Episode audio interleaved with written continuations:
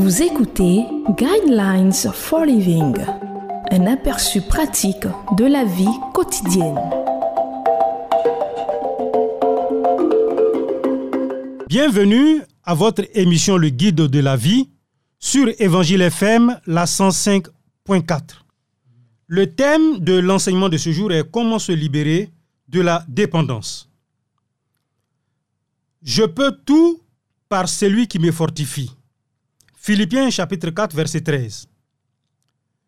Depuis le début de l'histoire de l'humanité, les hommes et les femmes ont été pris au piège des mauvais comportements qui mènent aux mauvaises habitudes qui finissent par entraîner une dépendance. Lorsqu'un enfant vient au monde, il naît avec des impulsions instinctives vitales pour sa survie.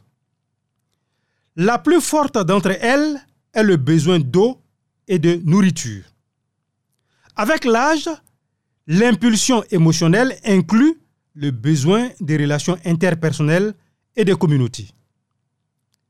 Vous ne trouverez jamais un ermite ou une personne isolée qui n'ait pas été blessé émotionnellement à un moment dans sa vie. Comment se libérer d'une dépendance?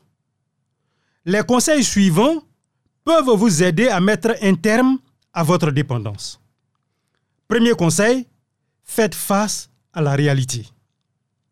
Aussi douloureux que cela puisse être, vous devez admettre que vous êtes dépendant. Le déni est mortel.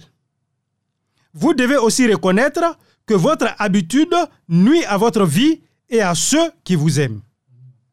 Deuxième conseil, cherchez de l'aide ou permettez aux autres de vous en donner. Si vous étiez capable de changer votre habitude par vous-même, vous n'en seriez pas dépendant. Parler à votre pasteur, à une personne de confiance ou à un conseiller est un pas dans la bonne direction. Troisième conseil, sachez rendre des comptes.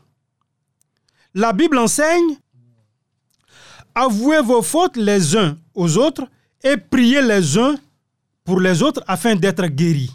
Jacques chapitre 5, verset 16.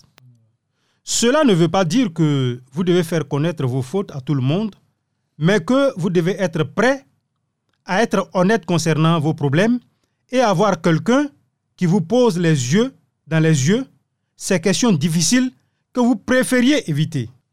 Si votre mari, votre femme ou votre ami vous parle d'une faiblesse dans sa vie ou dans son caractère, prenez le temps de l'écouter.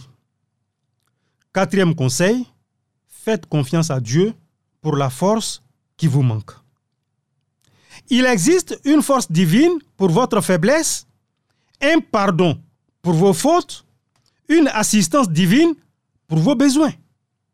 Dieu vous aime et prend soin de vous.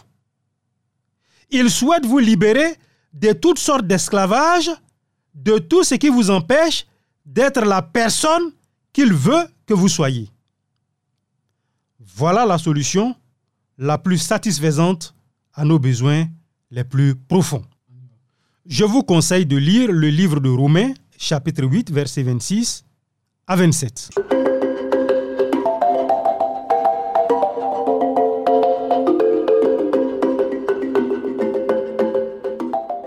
suivre Guidelines for Living.